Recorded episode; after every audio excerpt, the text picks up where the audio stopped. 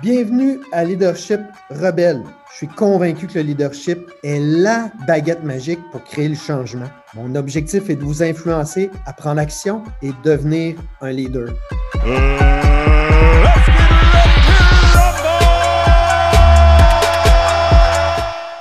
Aujourd'hui, je reçois Sylvie Bernier l'Olympienne, médaillée d'or en plongeon à Los Angeles en 84, mais aussi la mère de trois enfants, l'animatrice de télé, la conférencière, l'auteur du livre Le jour où je n'ai pas pu plonger, mais aussi la femme qui est engagée dans la propagation des saines habitudes de vie. Sylvie Bernier, bonjour. Bonjour, Christian.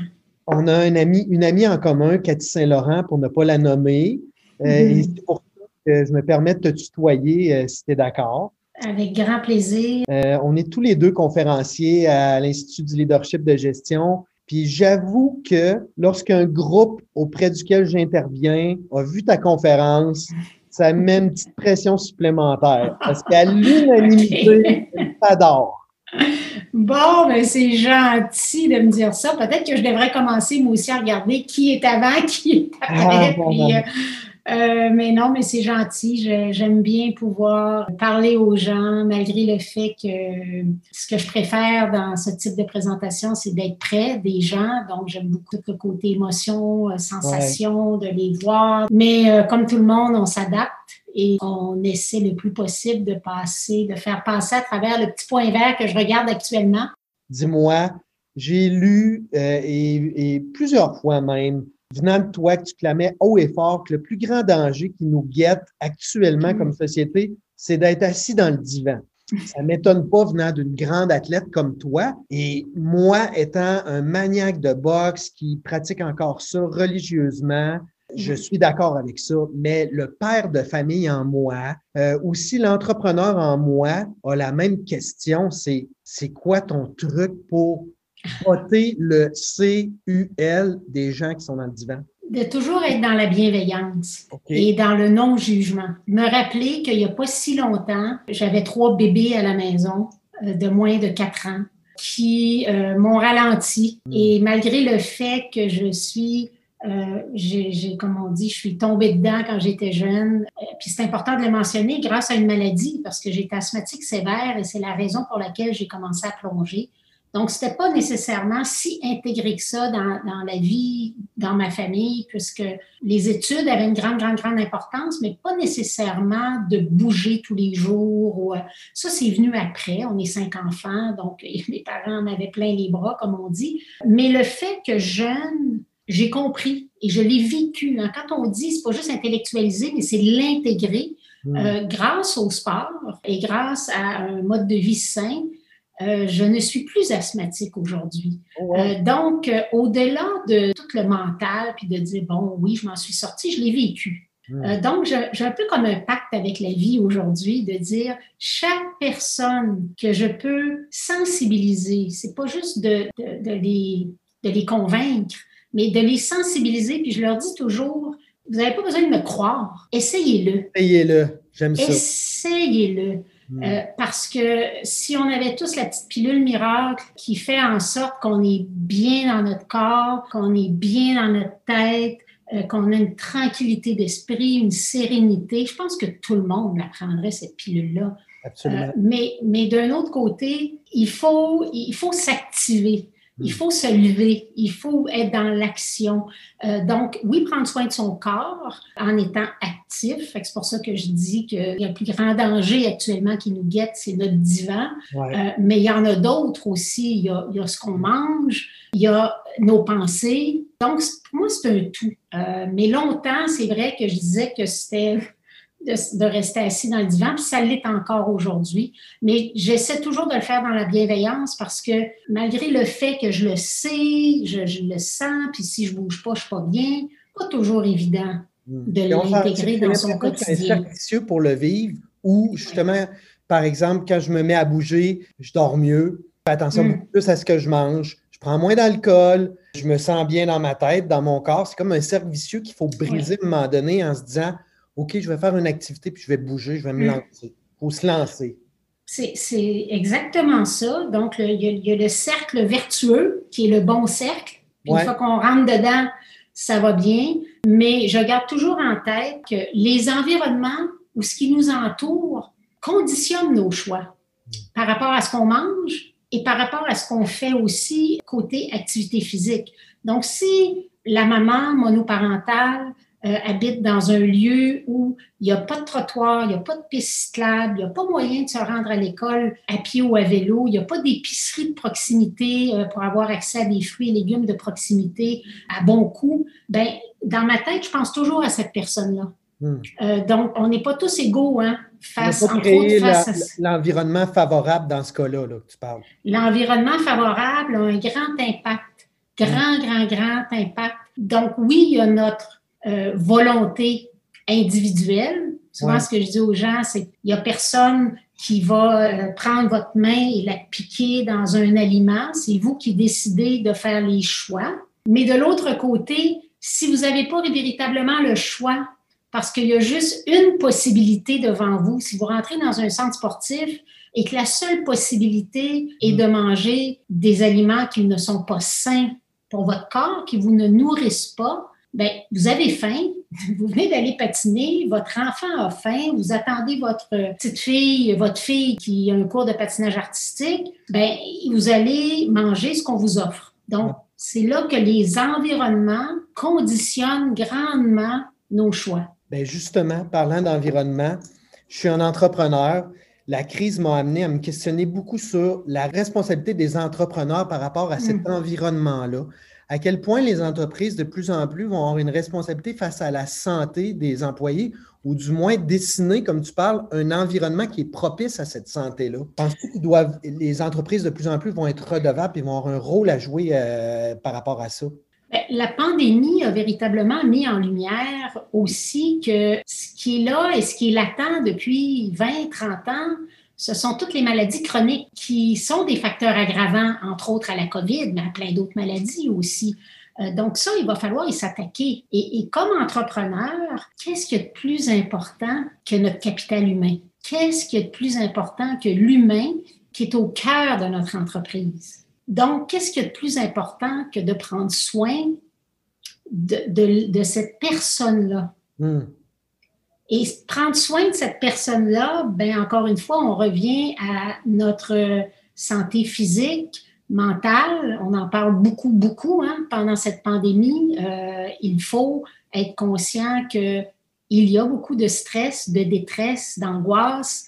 Euh, donc, l'écoute, l'empathie, la compassion, c'est le rôle pas juste du gestionnaire, entre nous aussi. C'est important qu'on prenne soin de nous entre nous, euh, mais comme entrepreneur et comme gestionnaire, à partir du moment qu'on est conscient que ce qui nous entoure a un impact énorme sur la qualité de vie de notre employé, là, en temps de pandémie, la majorité d'entre nous sommes chez nous, mais à un moment donné, on revient euh, dans un lieu commun. Et donc, ce qu'on offre, s'il y a des machines distributrices, par exemple, euh, avec des aliments qui ne sont pas nécessairement nutritifs pour l'humain, malgré le fait qu'on a toutes les connaissances puis qu'on le sait, si on passe devant cette machine-là 100 fois par semaine, les chances qu'à un moment donné, on mette un 2-3 dollars dedans puis qu'on ressorte une tablette de chocolat ou quoi que ce soit.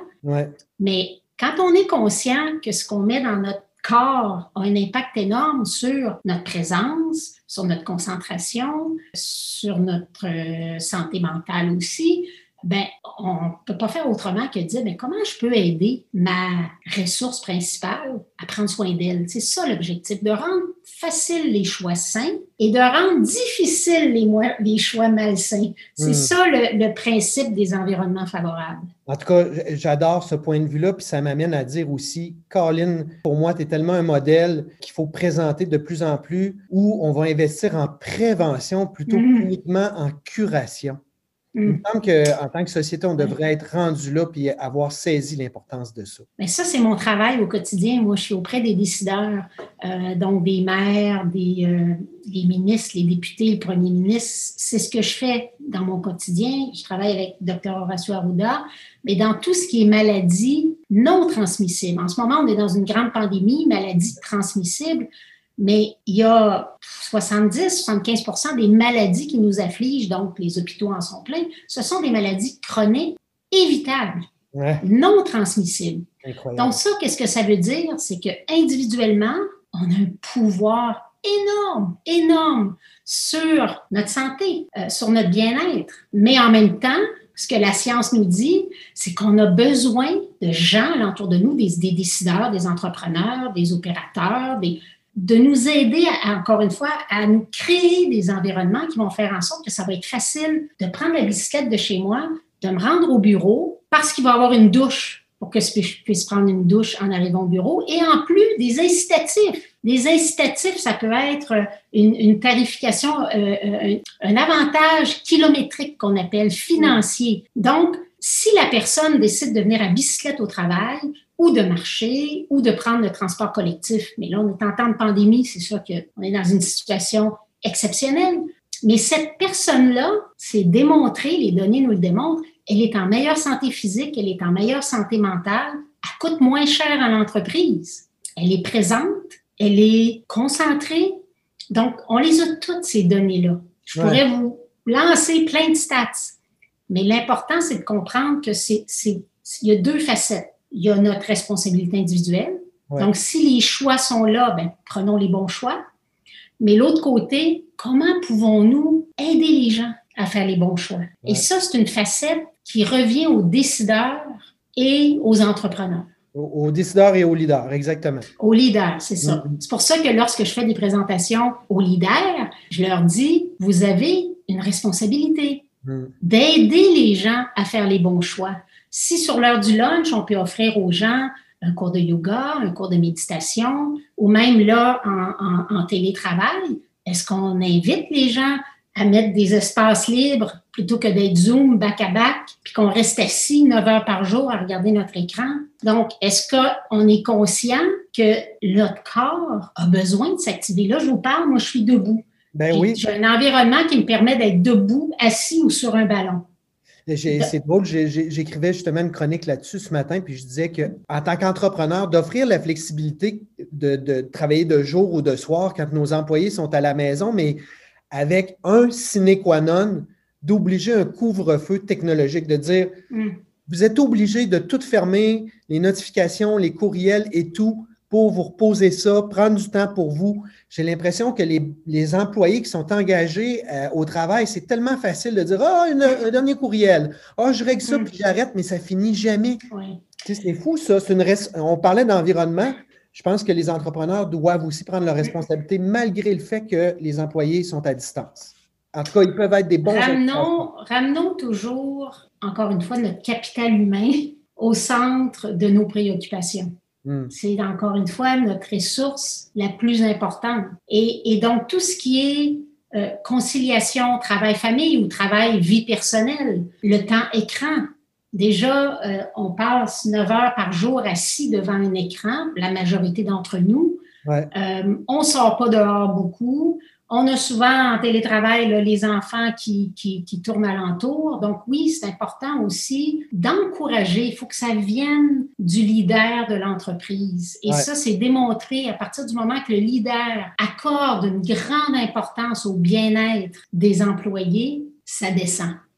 Parce que si c'est les ressources humaines, ou, puis c'est important que les ressources humaines aussi y adhèrent, mais, mais s'il y a du monde en bas qui y croit, mais qu'à la haute direction, c'est pas vraiment intégré dans leur vie, ben c'est extrêmement difficile à faire en sorte que tous ces changements soient intégrés dans l'entreprise. Donc, il y en a plein. Là. Il y a autant, oui, l'alimentation, comment aider les gens à, bien manger. Euh, ça peut être des cours de cuisine, ça peut être d'avoir des collations santé proches, ça peut être... Souvent, je dis aux gens, c'est sûr que si, encore une fois, vous mettez des machines distributrices, ça a été démontré à Sainte-Justine, ils l'ont fait, il y avait 4-5 machines distributrices à l'entrée ou à la sortie de la cafétéria. Ils ont juste mis la, machine distributrice d'eau en premier ou la fontaine d'eau, une belle fontaine d'eau attrayante à l'entrée. Ben, ça a fait une grosse différence dans la consommation de ce que les gens prenaient pour s'hydrater. Il n'y a rien de mieux que de boire de l'eau. Donc, à côté de la machine distributrice de, café, pourquoi ne pas avoir une belle fontaine d'eau avec peut-être des agrumes? Ou, donc, ça, c'est de comprendre le concept des environnements, de tout ce qui nous aide à prendre soin de nous. Donc, euh, peut-être sur l'heure du dîner, les entrepreneurs, même en télétravail, disent, bon, OK, ce midi, on vous invite à vous faire une petite salade, on envoie la recette avant, et pendant une demi-heure, c'est du yoga virtuel. Très bonne idée. Euh, donc, il y, a plein de façons, mais il faut que ça vienne de nos leaders. Je retiens, vraiment ta bienveillance. Je retiens mm. vraiment aussi l'environnement. Euh, pour moi, c'est une découverte sur à quel point l'environnement peut avoir une influence sur le comportement. Euh, vraiment intéressant. Le boxeur en moi a vraiment euh, une espèce d'habitude où, tu sais, quand on, on, fait un combat de boxe, on a une minute de repos entre chaque round. Et souvent, cette minute-là, nous sert à aller retrouver notre cam, à penser à notre plan de match, à prendre nos signes vitaux et ainsi de suite. Et c'est un réflexe qu'on utilise dans la vie de tous les jours, même quand, comme entrepreneur au travail, comme parent, quand ça se met à chauffer. Tu sais. Et puis, euh, j'ai lu euh, ton livre et tu parlais de, à un moment donné de sentiments de tristesse, de colère, de culpabilité euh, que tu avais ressenti par rapport à ton neveu à plus petite échelle, quand tu ressens dans, dans une journée ce genre de sentiment-là. C'est quoi ton réflexe? ressourcement, s'intérioriser, méditation. J'ai une petite pièce dans ma maison qui, est un ancien garde-robe, le walk-in, si on peut dire, là, qui est comme mon univers. Hmm. Et ce petit univers-là, je rentre là, j'allume une chandelle, je m'assois. Euh, c'est de l'intériorisation de la méditation. Pour moi, c'est ça. Pour d'autres, ce sera autre chose, mais évidemment que je n'exclus pas non plus d'être actif physiquement. Ça, c'est comme euh, pour toi la boxe. Moi, c'est de faire de la corde à danser. Ah oui. Tu dois en faire aussi. Donc, j'en fais depuis 10 ans. Donc, euh, ça peut être un 20 minutes. regarde, j'en ai une justement. Elle est toujours sur mon bureau. Ah ben. Je fais de la corde à danser euh, régulièrement, même dans mon bureau, du yoga. mais ce qui véritablement me calme, et m'apporte une forme de paix, de sérénité, euh, c'est la méditation. Chacun doit avoir son propre outil pour ça. Totalement. J'y crois, beaucoup. Totalement. J'y crois beaucoup qu'il faut que chacun il le trouve et il faut le chercher. Parce que j'ai beau donner des techniques, c'est ce que je dis lorsque je fais des conférences, j'ai beau donner la technique de visualisation qui m'a, je suis convaincue, permis de gagner à Los Angeles. Je vais vous donner des techniques, mais ça reste mental, intellectuel. Est-ce que c'est la bonne façon pour vous? Ça, c'est à vous de le découvrir. La meilleure Mais, c'est celle qui marche pour vous. Pour nous. Exact. Exactement. Sylvie, je, sais que tu as accepté de me parler juste avant ta conférence à l'Institut. Merci beaucoup. Ça me euh, fait plaisir. Les gens qui vont triper sur justement ce que tu racontes peuvent te retrouver où? Vous pouvez aller sur ma page web, sylviebernier.com, sur mon Facebook, sylviebernier.officiel. Euh, donc, tout ce dont on parlait, les environnements favorables, je vous disais, c'était ça mon travail aujourd'hui. Euh, mm-hmm. souvent, je vais mettre des blogs, des posts, donc c'est vraiment professionnel. Mais euh, sur ma page Facebook aussi, ma page web, sylviebernier.com. dans, ton, dans, ton, livre, le livre récemment que tu as écrit, qui je pense est une belle histoire de résilience, euh, sincèrement. Ben, ça a été euh, vraiment un plaisir de, discuter avec toi, Sylvie, puis euh, bonne conférence dans quelques minutes. Ben, c'est super gentil, puis bon, bon succès à toi aussi. Merci. Bon après-midi. OK, au plaisir, bye. Chers auditeurs, avant d'appuyer sur le bouton Stop, abonnez-vous pour ne pas manquer le prochain épisode de Leadership Rebelle. Si vous avez aimé, il y a une façon simple de me dire merci. Allez mettre une critique 6 étoiles. Mais surtout, n'hésitez pas à connecter avec moi sur LinkedIn où j'écris une chronique sur le leadership tous les mercredis matins.